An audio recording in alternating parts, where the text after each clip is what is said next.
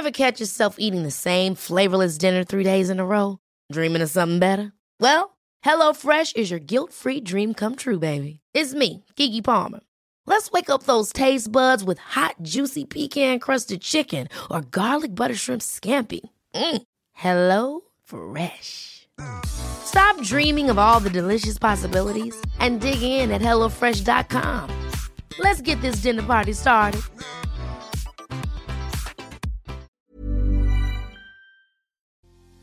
Todos decimos que tenemos ansiedad, pero ni siquiera sabemos exactamente qué es.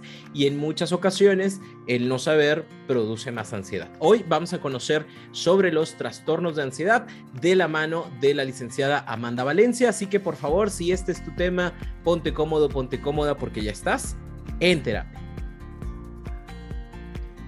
Hola, ¿qué tal? ¿Cómo estás? Bienvenido, bienvenida. Me da muchísimo gusto que estés por acá, como todos los lunes. El día de hoy tenemos un episodio especial porque tenemos una invitada especial que ya había estado con nosotros y que siempre que en los jueves de preguntas alguien pregunta algo acerca de ansiedad, yo digo, vayan con ella, pregúntenle a ella, ella sabe, ¿no? ¿Por qué? Porque es especialista en estos temas de ansiedad, más de todo lo demás que también hace en el área terapéutica. Y el día de hoy está con nosotros Amanda Valencia. Qué gustazo de que estés por acá, mujer.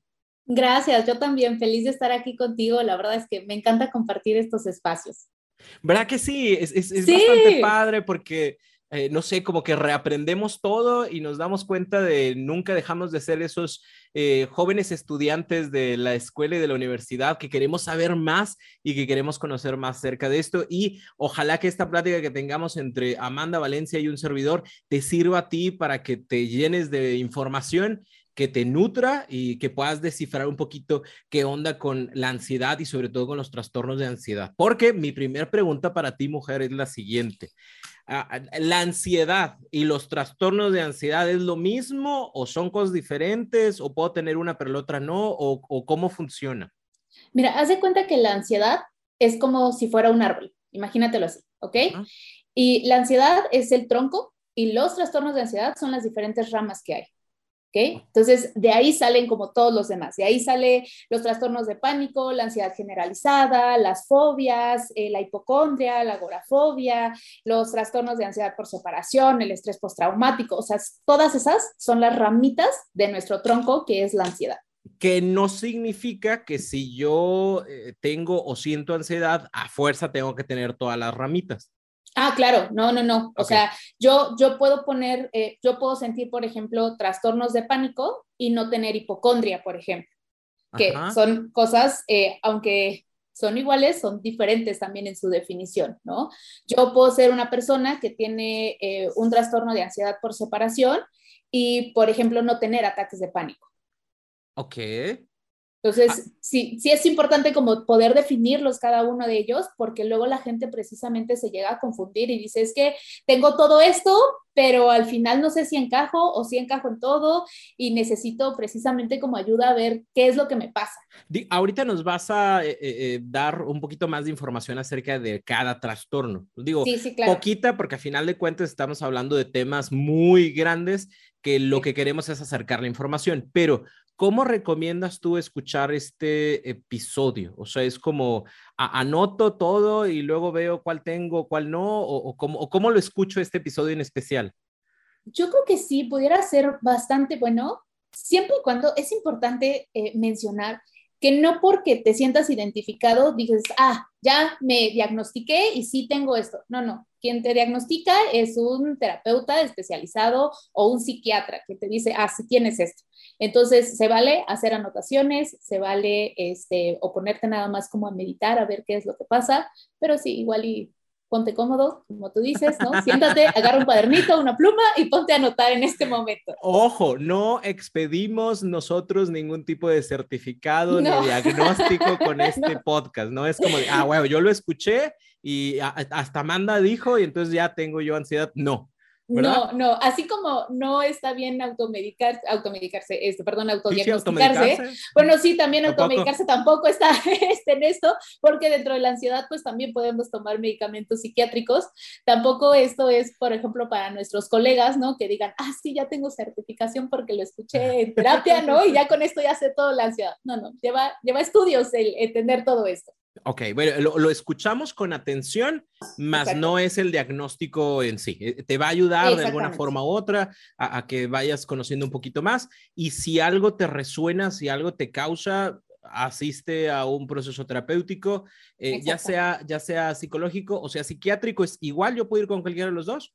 No, no, no, no, no. El, el psicoterapeuta o psicólogo es la persona que te va a acompañar emocionalmente en todo este proceso, que te va, quien te va a dar técnicas para que precisamente aprendas a que a, cómo sanar todos estos temas de la ansiedad, porque sí, sí me gustaría comentarles desde una vez que se puede vivir sin ansiedad.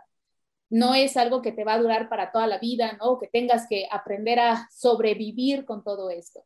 Entonces, un psicoterapeuta o psicólogo es quien te va a enseñar técnicas para poder eh, superar estos episodios que estés viviendo. Y un psiquiatra sí puedes llevar, porque los psiquiatras aprenden un poquito de psicología, pero un poquito, o sea, saben casi nada, ¿no?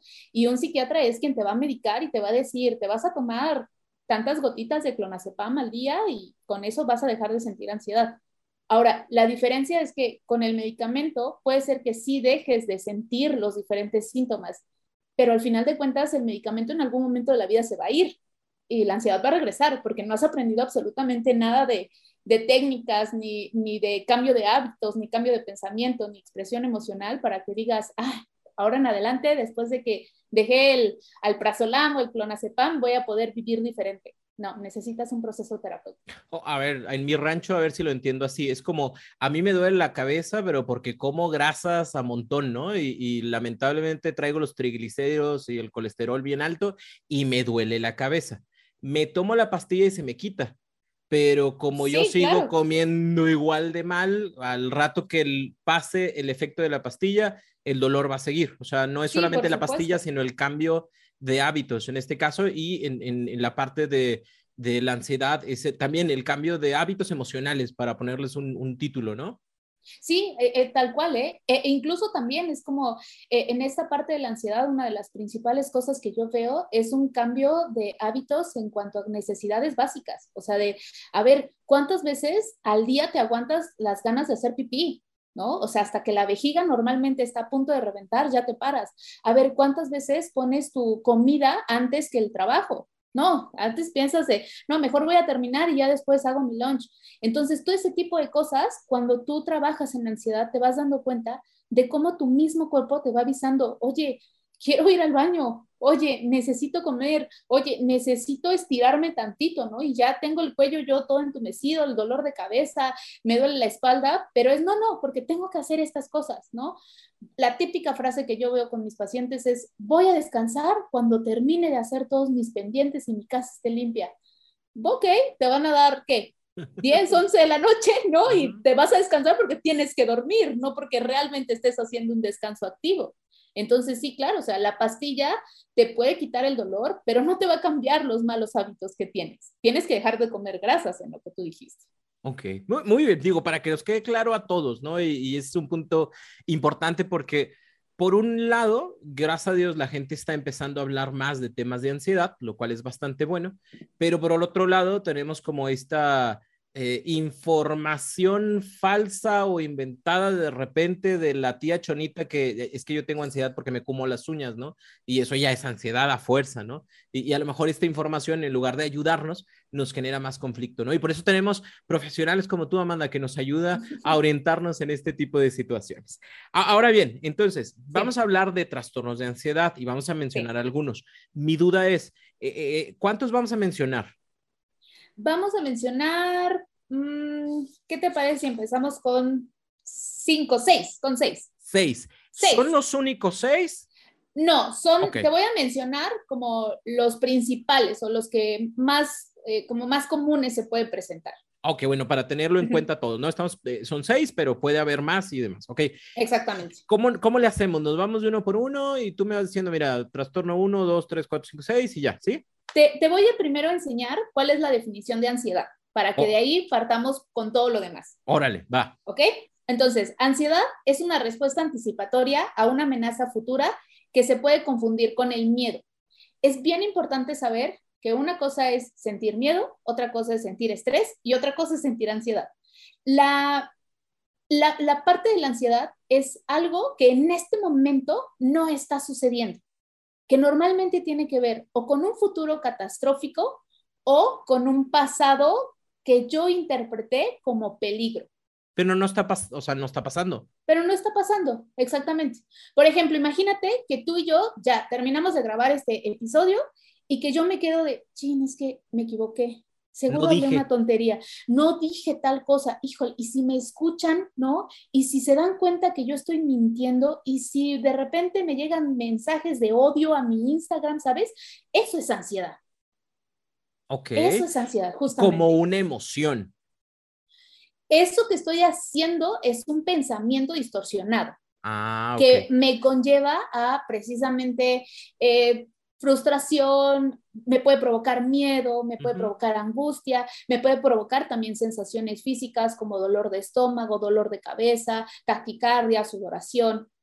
O sea, tú y yo todos, cualquier ser humano puede sentir ansiedad.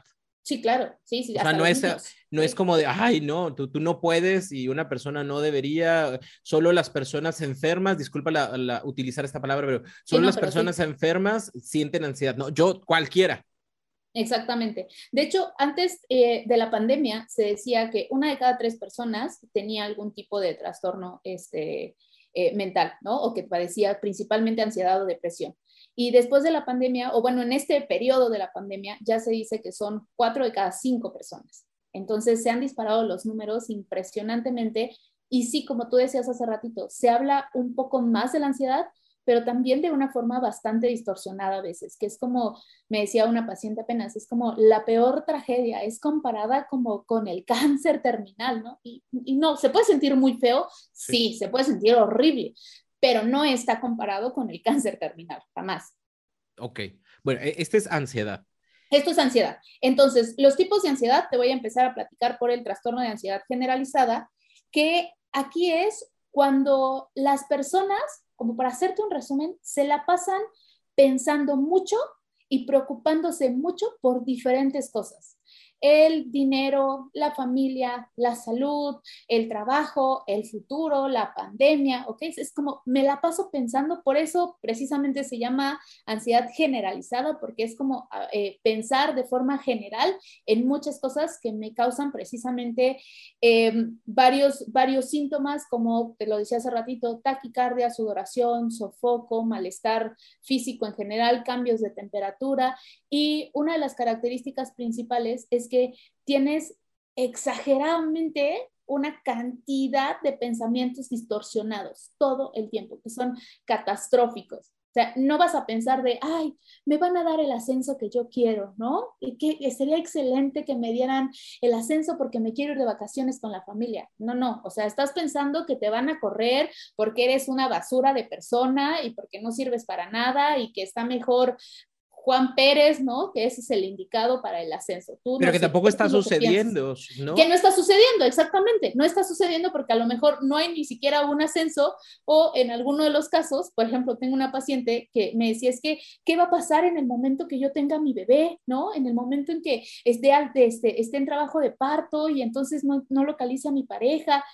Y, y, de repente así como dije, espérame, pero ya estás embarazada? Y me decía, no, pero ya lo estamos planeando. Primero hay que embarazarse, ¿no?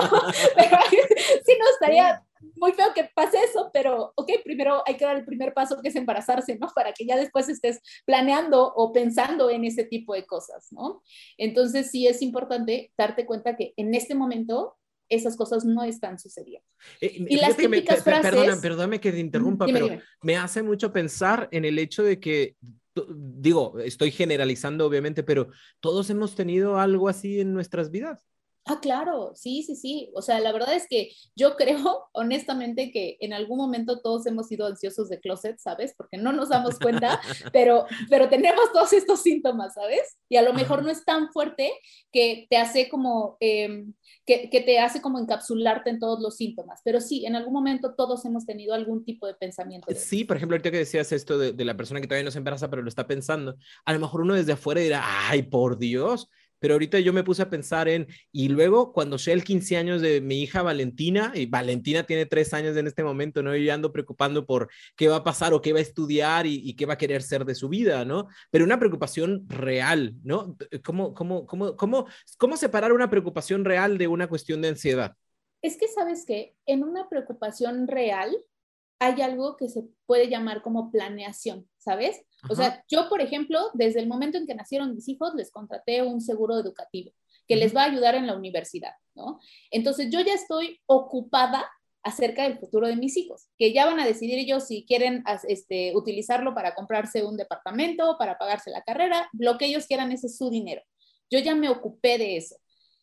Imagínate si yo me pusiera en ansiedad, empezaría a decir, no, bueno, es que, ¿y si no entran a la universidad? ¿No? Y si no se quieren ir a otro, otro país. ¿Y si me roban el dinero?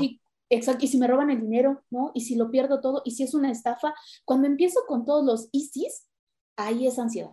Justo ahí es ansiedad. Ah. Porque ya no estoy planeando, porque estoy en angustia de algo pues, que ni siquiera tengo la certeza que va a suceder. Ya. Ya me, quedó súper mega ultra claro. Ok, entonces eh, cuando, cuando es una preocupación real, como te decía, me pongo a planear las cosas. O, o, es algo que pues sí puede pasar, mis hijos en algún momento, Dios quiera que les preste vida para llegar hasta allá, este, van, van a llegar a la universidad, ¿no? Y van a, este, van a ocupar ese dinero que les estoy guardando. Ya, e, esa ocupación eh, de una preocupación eh, es la diferencia entre las dos. Ok, muy exactamente, bien. Ya, discúlpame, te interrumpí. No, no, no. Eh, bueno, justamente lo que, lo que te iba a decir, como los ejemplos de las frases típicas, es como, yo sé que algo malo me va a pasar, ¿no? O, y si me pasa tal cosa, sin, ah, también está, como, y si no tengo nada que hacer ahorita, mi mente me juega como muy feo. Entonces son estas personas que todo el tiempo se están moviendo, todo el tiempo están haciendo cosas, porque si la mente se para, catástrofe. ¿okay? Entonces, ese es el trastorno de ansiedad generalizada y luego nos vamos. A manera de resumen, te la bañaste mucho. Así, chiquititito. Luego nos vamos con el trastorno de pánico, que son precisamente cuando las personas llegan a sentir un ataque de pánico, que son repentinos, son terribles, y un ataque de pánico, haz de cuenta que es como, como si el mundo se te cerrara, ¿no? Que empiezas a tener taquicardia, sudoración también, te empiezas a marear, empiezas eh, a, no reconocer en dónde estás ni quién eres, empiezas a tener todos estos síntomas de forma eh, magnificada, ¿no? Y, entonces todo se te nubla, todo se te nubla, no puedes ni pensar, no, no, no te acuerdas de absolutamente nada. Es ahí cuando eh, yo les digo a mis pacientes como, déjatelo sentir, y una vez que ya pasó, que más o menos te puede durar como 10 minutos un ataque de pánico, pues entonces ya realizas cualquier otra técnica de respiración que hayamos visto, ¿no? Pero aquí es una sensación de pánico. ¿Por qué? ¿Quién sabe? O sea, puede llegar de manera como eh, espontánea y también se puede ir de manera espontánea. De repente, como que ya regresas en ti y sientes que ya puedes volver a respirar y que ya puedes hacer contacto con los demás. Ahora, el ataque de pánico, en la gran mayoría de las ocasiones, te deja un cansancio, pero excesivo. O sea, parece que te la pasaste unas cinco horas en el gimnasio haciendo pesas y haciendo mil cosas, porque de verdad no te puedes mover. Es, demasiado el, el agotamiento que tiene tu cuerpo. Entonces, una, vez que sucede un ataque de pánico, ¿es a fuerza que me tengan que pasar ya para toda la vida? ¿Es como ya empecé, ya tengo que vivirlo? No, no, no, no. O sea, te puede dar un ataque de pánico y como solamente ese y, y ya. O te pueden dar ataques de pánico bastante seguidos. Yo cuando tenía ansiedad tenía ataques de pánico dos, tres veces al día. Entonces sí, este, Vamos, eso es en un caso muy, muy extremo, ¿no? Hay veces en que yo he tenido un paciente que dice, me dio un ataque de pánico donde me di cuenta que sí tenía ansiedad y de ahí no volví a tener nunca. Ok, ya. Eh, ¿Pudieras, ¿Se pudiera generar un ataque de pánico por parte de nosotros mismos? Sí, sí, sí, sí. ¿Cómo se genera uno? Eh, me regreso como a la parte de ansiedad generalizada. Ahí va. Para generar un ataque de Paso pánico. Uno. Para que tengas un ataque de pánico, porque luego, como hay gente que convive así, ¿no? Que es como de, a mí ya me dio un ataque de pánico, y es como, güey, yo no tengo, yo no he tenido, nunca lo he vivido. Ándale, sí, para, para, que no te quedes atrás, ¿no? Hay que dar las instrucciones. se, dan, se dan precisamente por tensionar mucho el cuerpo. Cuando yo comienzo a sobrepensar, que sería como la, el, primer... Eh, como el primer paso, por así decirlo. Por ejemplo, ahorita lo que estábamos hablando, ¿no?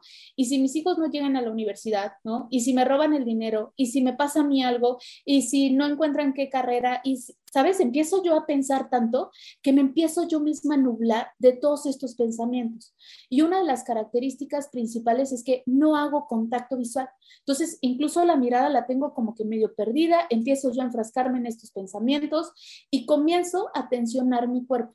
Entonces, una vez que ya estoy sobrepensando y que tengo em, muy, eh, muy tenso el cuerpo, una de las frases típicas es, estoy enloqueciendo, algo me va a dar, algo me va a pasar, ¿no? Porque empiezas a sentir que el corazón está a punto de explotarte en el pecho y entonces te comienzas a tensar tanto que en lugar de ponerte a respirar y hacer contacto con lo que está a tu alrededor, es más pánico, más miedo, más eh, eh, como, como nublarte en la mente y en, y en la parte visual, que ahí está el ataque de pánico.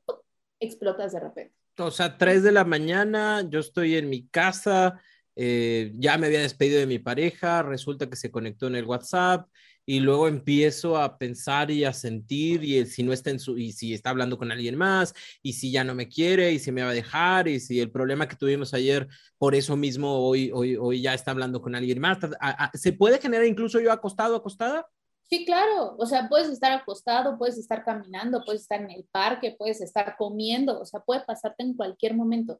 Por eso, este, em, e, en este momento es como un brote repentino. O sea, no, no tienes como un horario, no tienes algo que te diga, ay, te va a dar un ataque de pánico. No, es como, este, eh, como te decía, te nublas tanto de pensamientos y se tensionas tanto en el cuerpo que desde ahí el cuerpo explota, se empieza a llenar, a llenar, a llenar. Pero nace de estos pensamientos. Nace de pensamientos, sí, sí, claro. No, no, es como de, ay, voy caminando por la calle y ¡pum!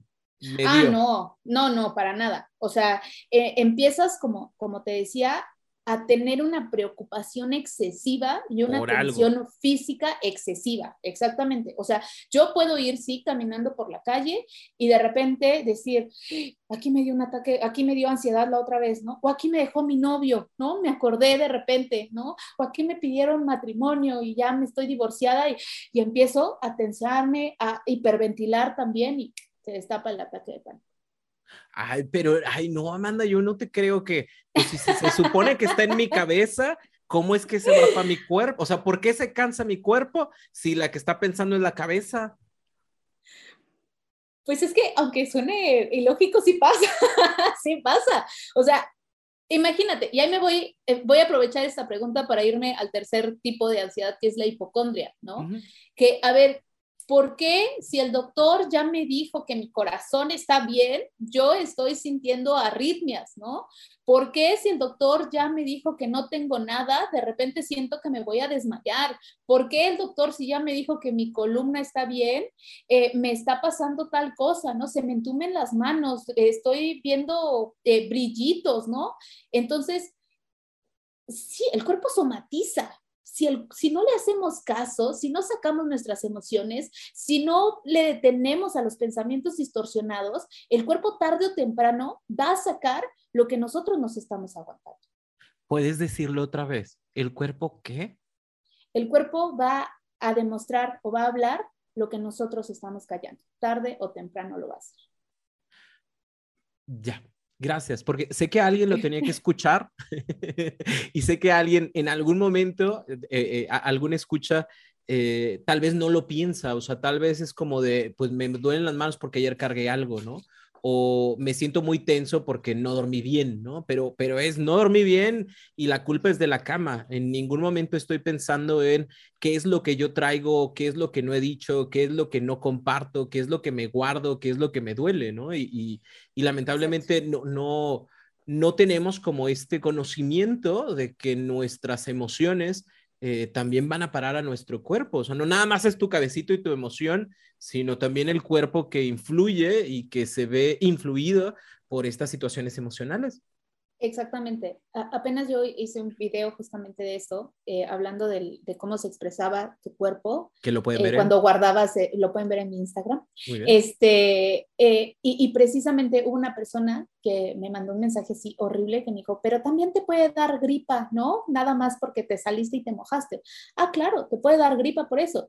Pero imagínate que tenemos una escala del 0 al 10, ¿no? Y tienes los síntomas por la gripa en un 4. Pero resulta que también tienes malos hábitos, ¿no? Porque no te cuidas, porque tomas mucho refresco, porque no hidratas tu cuerpo, porque no te alimentas bien. Y entonces ese 4 se convierte en un 6.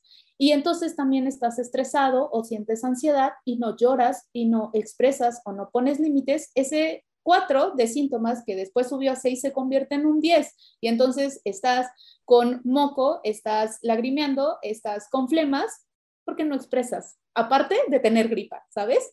Entonces, el cuerpo lo va a sacar tarde o temprano.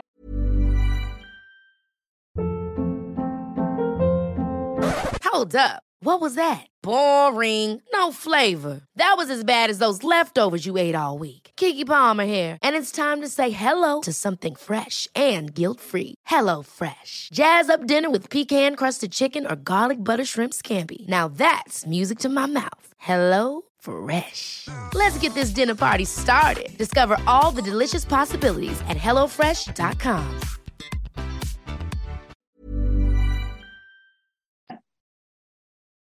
Bien. Ahora, eh, empezaste a hablar de hipocondria. Sí, sí, ¿a poco sí pasa que yo nomás escucho que alguien tiene algo y yo también lo empiezo a tener? ¿Algo por ahí va, más o menos? Sí, claro. O sea, puede haber de eso de, ah, mira, pues es que la tía se murió de, cáncer de mama. Y entonces empiezas tú a revisarte, ¿sabes? Porque seguro yo también lo tengo y resulta que sí, a lo mejor te encuentras algo que tú crees que quiere decir que ya tienes cáncer, ¿no? Y entonces vas al doctor y el doctor te dice, señora, no tiene nada, ¿no? Y comienzas a pensar, no, es que el doctor no sabe, ¿no? Es muy joven y seguro no sabe, o es muy viejo, o a lo mejor no tiene esa especialidad, ¿no? Es que seguramente eh, esto no lo termino de revisar, me tengo que ir a hacer más estudios. Y empiezas a llenarte tanto de cabeza que la verdad es que sí te pueden aparecer más síntomas. O sea, puedes tener, no sé, fiebres, puedes tener dolor de cabeza, porque el poder de la mente, perdón por la palabra, pero está bien cabrón. O sea, sí tiene un poder tan fuerte que si tú piensas, incluso con la ansiedad de, me va a dar un ataque de pánico llegando a la fiesta, ¿qué crees? Sí te va a dar un ataque de pánico no porque eres adivinador, sino porque te tensaste tanto que sí te dio el ataque de pánico por eso, por todas las razones que ya explicamos. Porque incluso lo ponemos en, una cuestión de temporalidad, ¿no? Porque a, mi, mi, tío le dio un paro cardíaco a los 53 mm. y, y, yo tengo 52, güey. O sea, ya, ¿En qué momento va a llegar? Ajá, sí, sí, sí, ¿no? O yo me voy a desmayar entrando a tal lugar, ¿no? Y, Exacto. lo imaginas y lo pones de tal forma que de alguna manera u otra también llega a suceder. Sí, y entonces estás tan alerta, estás hiper alerta, que cuando llegas a ese lugar de me voy a desmayar, pues a lo mejor sí te puedes sentir mareado, pero no por el lugar y no porque eres eh, una persona que adivina el futuro, sino porque precisamente estás tensándote y sobrepensando que el cuerpo, como lo dije, lo va a manifestar tarde o temprano. Me, me, llama mucho la atención, por ejemplo, en, casos, creo que esto también pudiera incluir el hecho de, de, cuando suceda esto, yo me voy a sentir muy mal, ¿no? O sea, cuando mi mamá ya no esté en esta vida, cuando, me cuando ya no trabaje en tal lugar, cuando ya no haga tal cosa, eh, desde ahí podemos empezar incluso a generar síntomas ante, ante las situaciones. Y por ejemplo, ahorita lo que dijiste de cuando mi mamá ya no esté, eso es un trastorno de ansiedad por separación. Ese sería otro tipo. Ahí precisamente. Estamos bien, pinches conectados. O sea, aquí está. Exacto. No, la verdad. Por eso, por eso, fluye la plática. Parece que lo ensayamos, pero no. sí, no, no, para nada. Eh, la, la, el trastorno de ansiedad por separación es cuando yo tengo miedo de estar lejos de alguien más generalmente porque pienso que algo malo me puede pasar a mí o que algo malo le puede pasar al otro. ¿Tiene que ser de alguien o también puede ser de algo en cuestión lugar eh, o, objeto? Eh, tiene que ser con alguien, porque ya cuando hablamos de algo, ya nos vamos a la siguiente que sería la agorafobia, ¿no? Ahí es como yo necesito estar segura en mi casa, por ejemplo. ¿no? Entonces, En, la, en el trastorno de ansiedad por separación, aquí es una, se va de dos lados. Por una parte es, yo sé que yo no puedo cuidarme, ¿no? Yo sé que necesita estar, por ejemplo, mi esposo para que yo pueda sobrevivir al día. Y te lo juro, tengo pacientes que el esposo no trabaja y que sobreviven porque la familia les da dinero, porque la, persona, mi paciente así, siente un miedo enorme de que el otro se vaya, ¿no? Entonces, esa es una parte. Y la otra es, los demás están bien por mí, ¿no? Entonces, si yo me voy, son los demás que van a sufrir. Yo no me puedo morir. Exactamente, yo no me puedo morir. O no me puedo casar. Así es. Porque si me caso, entonces ya no voy a estar con papá y mamá y qué va a ser de ellos. Y porque mi hermano no puede cuidarlos, ¿cómo crees? A ver, yo no me puedo divorciar, ¿qué va a pasar de, no? Sí, ¿qué van a decir también, no? En este caso, o sea, mi pobre madre le va a dar un infarto si yo me divorcio, no, no, mejor me quedo, ¿no? Mis hijos, ¿qué van a hacer sin su papá? Entonces, sí, claro, sí, sí, o sea, se da por esos dos lados, como el que yo siento que soy como el superhéroe de la familia, como también soy la víctima y necesito un superhéroe. ¿Que, que, se puede entrelazar con el tema de dependencia también? Sí, claro, sí, sí, por supuesto. Y entonces ves a relaciones así de ya tiempo que son muy dañinas, tanto eh, uno le hace daño al otro, ¿no? Y precisamente no lo deja ser libre, eh, como, como, sí, sí, justamente relaciones de pareja, relaciones de eh, familiares, de amistad, de todo tipo. Yo tengo una amiga que su relación es malísima, violencia, agresiones, ta, ta, ta. Para mí, mi lógica es que ya no estén juntos y suena bien fácil porque pues si traes el moretón, pues, y aparte es infiel, pues tan sencillo como te sales y ahí queda. Pero ella dice que no puede, ella dice que hay algo que no la deja. ¿Tiene que ver con esto? Sí, claro. Sí, y, sí, sí. Y si es así de difícil como para decir no puedo dejar, cuando la lógica es deja, suelta, no estés, no hagas. Sí, porque es que sabes que la frase como más típica que yo he visto en mis pacientes es, me voy a morir sin el otro, o el otro se va, no va a sobrevivir sin mí. Entonces estoy en una relación, pero espantosa, de moretones, de infidelidad, de celos, todo eso, sí. Pero es, es peor el dolor de lo que pudiera pasar si no estoy, digámoslo así, ¿no? ¿Cómo? Sí, o sea, por ejemplo, si yo estoy en esta relación, una parte de mí me dice que no es sana, que no es buena, que, que, no está bien, pero me da más miedo y me duele todavía más el hecho de perder a esta persona.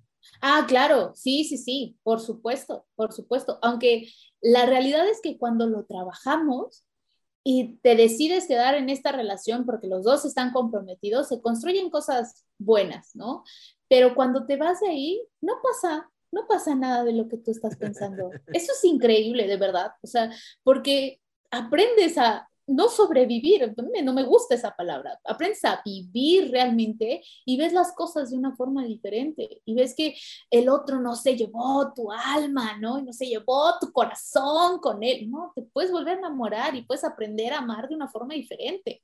Eh, eh, a Amanda le ha tocado, como me ha tocado a mí, cuando, cuando uno termina, como eh, cuando estás en terapia y terminas un proceso terapéutico, haces una revisión al final, ¿no? Y preguntas qué te llevas, este, con qué te quedas, qué cambios viste.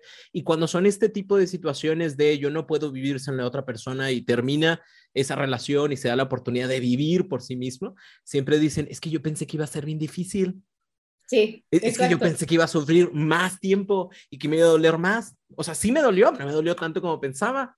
Sí, yo le tengo una paciente ahorita se me vino a la cabeza que incluso me, me ha dicho, todavía no terminamos el proceso, pero me ha dicho, es que a mí me encanta dormir sola en mi cama.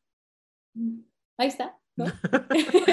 no pensé que, podía disfrutar. Sí, eh, digo, tomando en consideración, y, y, lo decimos por esto, ¿no? Porque a veces solo nos centramos en los aspectos negativos que pudiéramos, y pongo en el pudiéramos porque ni siquiera sabemos si realmente va a ser así o no, que pudiéramos llegar a sentir, pero no vemos también las otras cosas valiosas y, y bonitas que pudieran llegar a suceder de esto. No, no quiero venderte la idea de solo piensa en positivo y entonces ah, no. serás feliz, pero ve el, el, el, panorama completo, ¿no? Para que entonces también te des la oportunidad de tomar mejores decisiones. E, este es entonces el que dijimos. El trastorno, trastorno de ansiedad por separación. Y luego lo anclamos con el otro que dijiste que era la agorafobia. La agorafobia, ajá, en la agorafobia las personas tienen miedo a exponerse a ciertas situaciones porque temen que les pueda ser difícil escapar o porque tienen miedo a experimentar como ataques de pánico, eh, tienen miedo a ser humillados también. Entonces, ¿cuál es mi lugar seguro? Mi casa. Entonces ahí es como tengo angustia de salir de mi casa por lo que me pueda pasar o lo que me puedan hacer. Yo no voy a la pijamada porque una vez me hice pipí en una cama y entonces al día de hoy me invitan a una pijamada y, no voy. ¿Ahí eh, entra o no entra? No, ese ya es el otro, que es el trastorno de estrés postraumático. Este, lo No, haz de cuenta que este puede ser como en algún momento en el parque me dio un ataque de pánico, puede ser, o, o ansiedad muy elevada, y entonces me da mucho miedo volver a pasar por la misma situación. Entonces, ¿dónde estoy a salvo? En mi casa. En mi casa, si me da ansiedad, mi mamá está este, allá abajo en la sala. Si me da un ataque de pánico, sé que mi papá me va a contener o sé que mi hermano me va a tratar de distraer con un videojuego, pero sé que aquí estoy a salvo. Aquí está la cámara, me ve la cámara, si me caigo y alguien va a venir a rescatarme. Ándale, casi, casi, exacto. Entonces, aquí es eh, como frases típicas, como, ¿y si me desmayo? O, ¿y si algo me pasa? ¿No? Y, y si se dan cuenta que tengo ansiedad y todo el mundo se empieza a burlar de mí, no, mejor aquí me quedo. Estoy muy a gusto. Y ya no salgo, ya no, o sea, me quedo solo con los que ya sé y los que con los que tengo confianza, pero ya no me aventuro más allá. Ya no me aventuro más allá e incluso yo puedo sentir como eh, seguridad, por ejemplo, con mi mamá. Pero si mi mamá me dice, oye, acompáñame al súper, ¿por? ¿No lo quieres pedir en línea? Sale más barato, ¿no? Entonces, tengo hasta cupones de descuento. Oye, pero es que Amazon, ahí lo puedes conseguir, ¿sabes? Todo en línea te llega hasta tu casa. Voy a luchar por no salir porque el hecho de salir me genera ansiedad. Exactamente. Digo que sería diferente a personas de no voy a salir porque la neta hace mucho calor, ¿no? Y no quiero salir. Eh, ah, ahí sería diferente, ¿no? Sí, sí, sí. O sea, yo puedo decir, ay, yo no quiero ir a la fiesta porque estoy muy cansada, porque me la pasé toda la semana trabajando y me puedo poner a ver una película en mi cama con unas buenas papitas y tan tan se acabó, pero no estoy pensando que algo catastrófico me va a suceder. ¿sabes? No, no voy a la fiesta porque hay cinco personas que me caen mal, la neta. Me, caen mal, la verdad, no quiero ir, o sea, no quiero pero sería diferente él, me da miedo ir, ¿verdad? Sí, porque ah, fíjate, cuando, cuando tú dices, no voy a ir a la fiesta porque va a ir fulanito, menganito, sutanito, que, que la verdad es que no, no me gusta, o sea, no convivo, no me, sé que a lo mejor, bueno, ahí sería como un pensamiento ansioso, como sé que me la voy a pasar mal, no, eh, o sea, como no, no me la quiero pasar mal a lo mejor, ¿no? Como haciéndome más responsable. Eso es muy diferente a decir, es que, y si me da el ataque de pánico en esta fiesta, ¿sabes? Y si me desmayo, entonces ahí, eh, cuando yo comienzo con, con, la parte de ansiedad al salir, es como todo futurista, catastrófico, de lo que me puede pasar o lo que me pueden hacer los demás. Ok. Y el último que tenemos es el del estrés postraumático. Ajá, el trastorno de estrés postraumático, que ahí precisamente te van, es como si te acosara más de cuenta los recuerdos imágenes, sensaciones de algo traumático precisamente que ya viviste en el pasado. Que aquí podemos encontrar como dos categorías, o, yo lo veo así, los traumas con T mayúsculas y los traumas con T minúsculas. Los traumas con, con, letras mayúsculas son aquellos eventos en donde tu vida ha estado en riesgo, un accidente, una operación, un secuestro, un abuso sexual, una violación. Los, eh, los traumas con letras minúsculas son aquellos en donde emocionalmente me he sentido como en riesgo.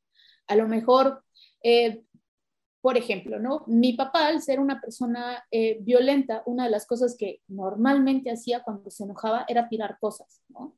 E, e iba venido como seguido de un grito, ¿no? Por ejemplo, como, anda, no puede ser posible que hagas esto, y ah, te aventaba como el plato a la cara o a donde fuera. Y por ejemplo, eh, si ahorita yo tuviera este estrés postraumático que me pasó por mucho tiempo, se caía algo y yo brincaba y me ponía a llorar inmediatamente, ¿no? Era sin pensar, porque de repente me venía esa sensación de estoy en peligro, aunque ni estuviera con mi papá, ¿no? O, no lo que se como escuchó, nadie lo aventó, ¿no? O sea, se cayó. Exactamente, se cayó por el aire, por lo que haya sido, ¿no? Por ejemplo, las personas eh, que han vivido como algún temblor, por ejemplo, aquí este, en la Ciudad de México, en Cuernavaca, que vivieron hace poco, hace unos años el temblor, imagínate, ¿no? O sea, de repente puedes estar como muy tranquilo en casa, ahora escuchando este episodio y de repente sientes como que el vaso se movió medio raro, ¿no? O la cortina y de repente estás gritando como desesperado. Ya corriste. ¿no? Ya corriste, exactamente, ¿no? Entonces, justamente ese tipo de cosas te llegan a pasar. Eh, y, los, eh, y, vas a hacer lo que sea posible para evitar que eso te vuelva a pasar. Entonces, empiezo yo con muchos miedos y muchos pensamientos acerca de eh, necesito yo ponerme a salvo, a salvo, perdón, porque ¿y qué tal si esto vuelve a suceder? Jamás voy a poder superar esto. Siento incluso que no conecto con nada, ¿no? Como si yo viviera flotando o, como en una película o como en una especie de pecera, porque no puedo yo conectar con nada que está a mi alrededor. Em, digo, obviamente todos hemos pasado por algún trauma, como mencionas, con, con T chica, T grande, ¿no? Eh, el hecho de que yo y mi hermano lo hayamos vivido al mismo tiempo, significa que los dos vamos a generar este estrés postraumático obligatoriamente porque los dos vivimos lo mismo? No. No, no, no. ¿Por qué no? Si los dos estábamos ahí cuando se empezó a quemar algo y, corrimos. ¿Por qué, Porque no? depende mucho de la percepción que tengamos de las cosas también. O sea, no todas las personas eh, pueden llegar a tener un trastorno de estrés postraumático por la misma situación. O sea, mi hermano y yo vivimos con el mismo papá y a pesar de tener al mismo papá, sonará raro, pero no tuvimos al mismo papá, ¿sabes? Porque mi papá era violento conmigo y mi hermano, desde mi perspectiva, ¿sabes? Él era el consentido. Entonces se azota un plato, como te decía, se cae y yo en algún punto terminaba llorando. Claro, exactamente. Mi respuesta era esa, como protegerme, terminar con el cuerpo tembloroso, terminar llorando. Y mi hermano era así como, ah, se cayó el plato. Ok, gracias por decírmelo, ¿no? Entonces sí, no, me lo aventaron, ¿no? no me lo aventaron, exactamente, ¿no? No estoy en peligro.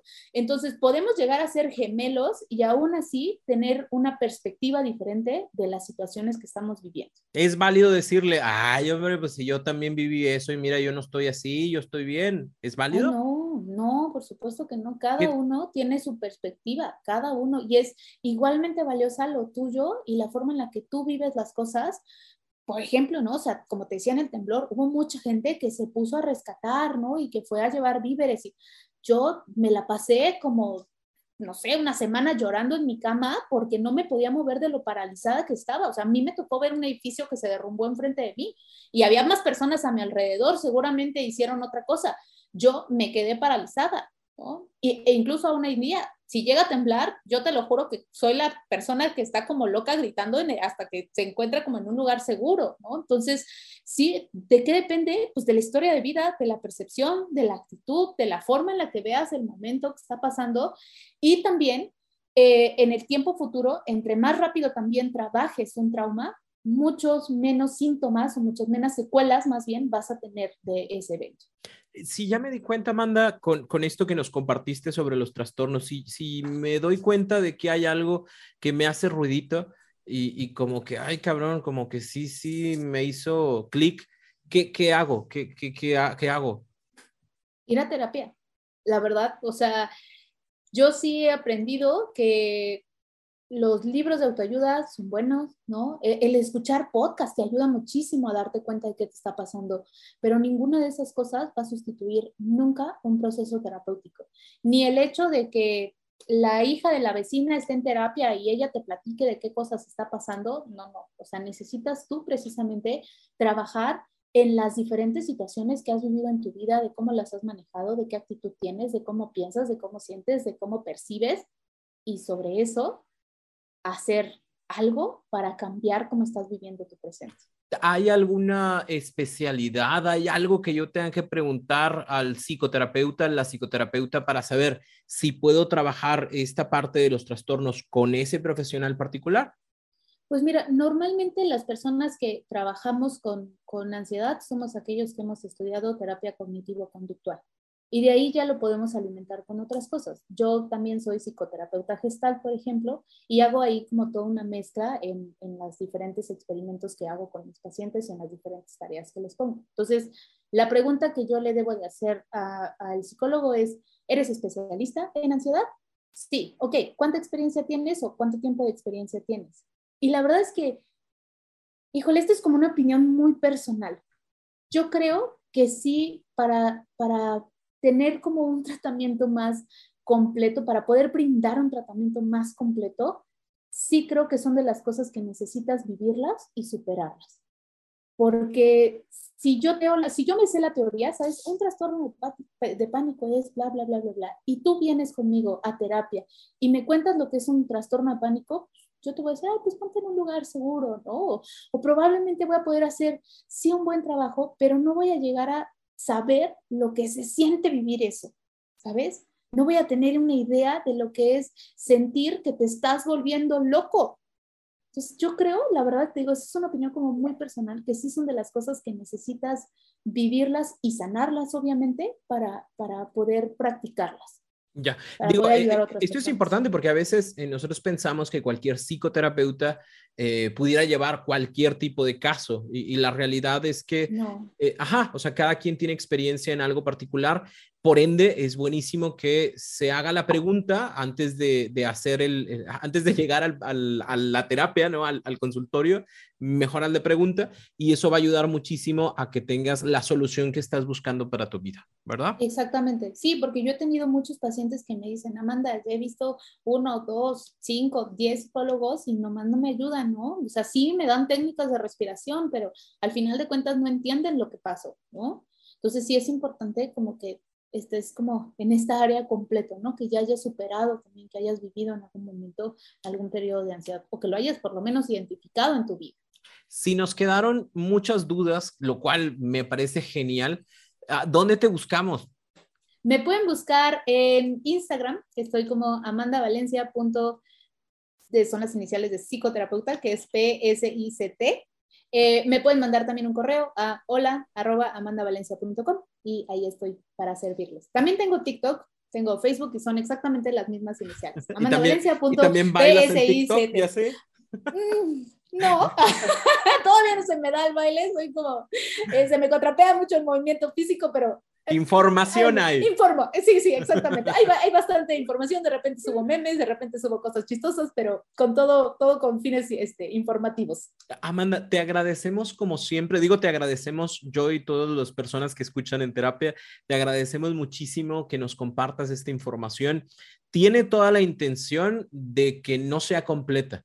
¿Por qué? Porque a final de cuentas, eh, cada caso es, es diferente, ¿no? O sea, incluso la, la terapia es es un, chalequito hecho a la medida, ¿no? O sea, se va trabajando de uno a uno, entonces tiene toda la intención de esta es la probadita para que más o menos sepas, veas cómo está la cosa y si tienes más dudas, por favor, date la oportunidad de iniciar un proceso terapéutico o si ya, eh, ahorita que ya te aprendiste las, las eh, redes de Amanda Valencia, pues vas allá y le preguntas. También tienes cursos, si no me equivoco. Sí, sí, sí. Eh, una vez al mes estoy dando un taller, por ejemplo, este mes tenemos el taller de emociones, entonces justamente hablamos también de diferencias entre el miedo, el enojo, porque si tú no expresas emociones, estas se llegan a confundir mucho con ansiedad, ¿no? O con ataques de pánico. Entonces es bien importante conocerlos. Y sí, doy talleres, doy cursos, doy muchas cosas.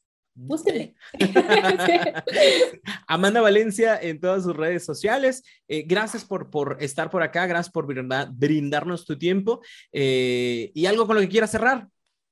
Pues la verdad es que justamente quiero repetir la frase que hace ratito dije, es importante poder conocer nuestro cuerpo y saber qué es lo que necesita decirnos. La ansiedad, si tú aprendes a conocerla, te vas, te vas a sorprender de los mensajes que tiene que dar. Normalmente la ansiedad aparece cuando estamos desconectados de nuestro interior, de quiénes somos. Y si aprendemos a escuchar nuestro cuerpo, vamos a, a cambiar la manera en la que vivimos nuestro presente. Muchas gracias. Sé que, tú has, No, hombre, nada. Sé que toda esta información te ayuda muchísimo. Eh, me da mucho gusto que estés por acá escuchando este episodio. Obviamente después tendremos otro episodio con Amanda Valencia. Eh, acá nos acompañará. Y por favor, si esto te ayuda y te gusta y crees que le puede ayudar y gustar a alguien más, compártelo. Le vas a hacer un gran favor porque va a encontrar maneras de ir resolviendo lo que le pasa. Gracias por estar por acá. Cuídate mucho. Yo soy Roberto Rocha y nos vemos en el próximo episodio de En Terapia.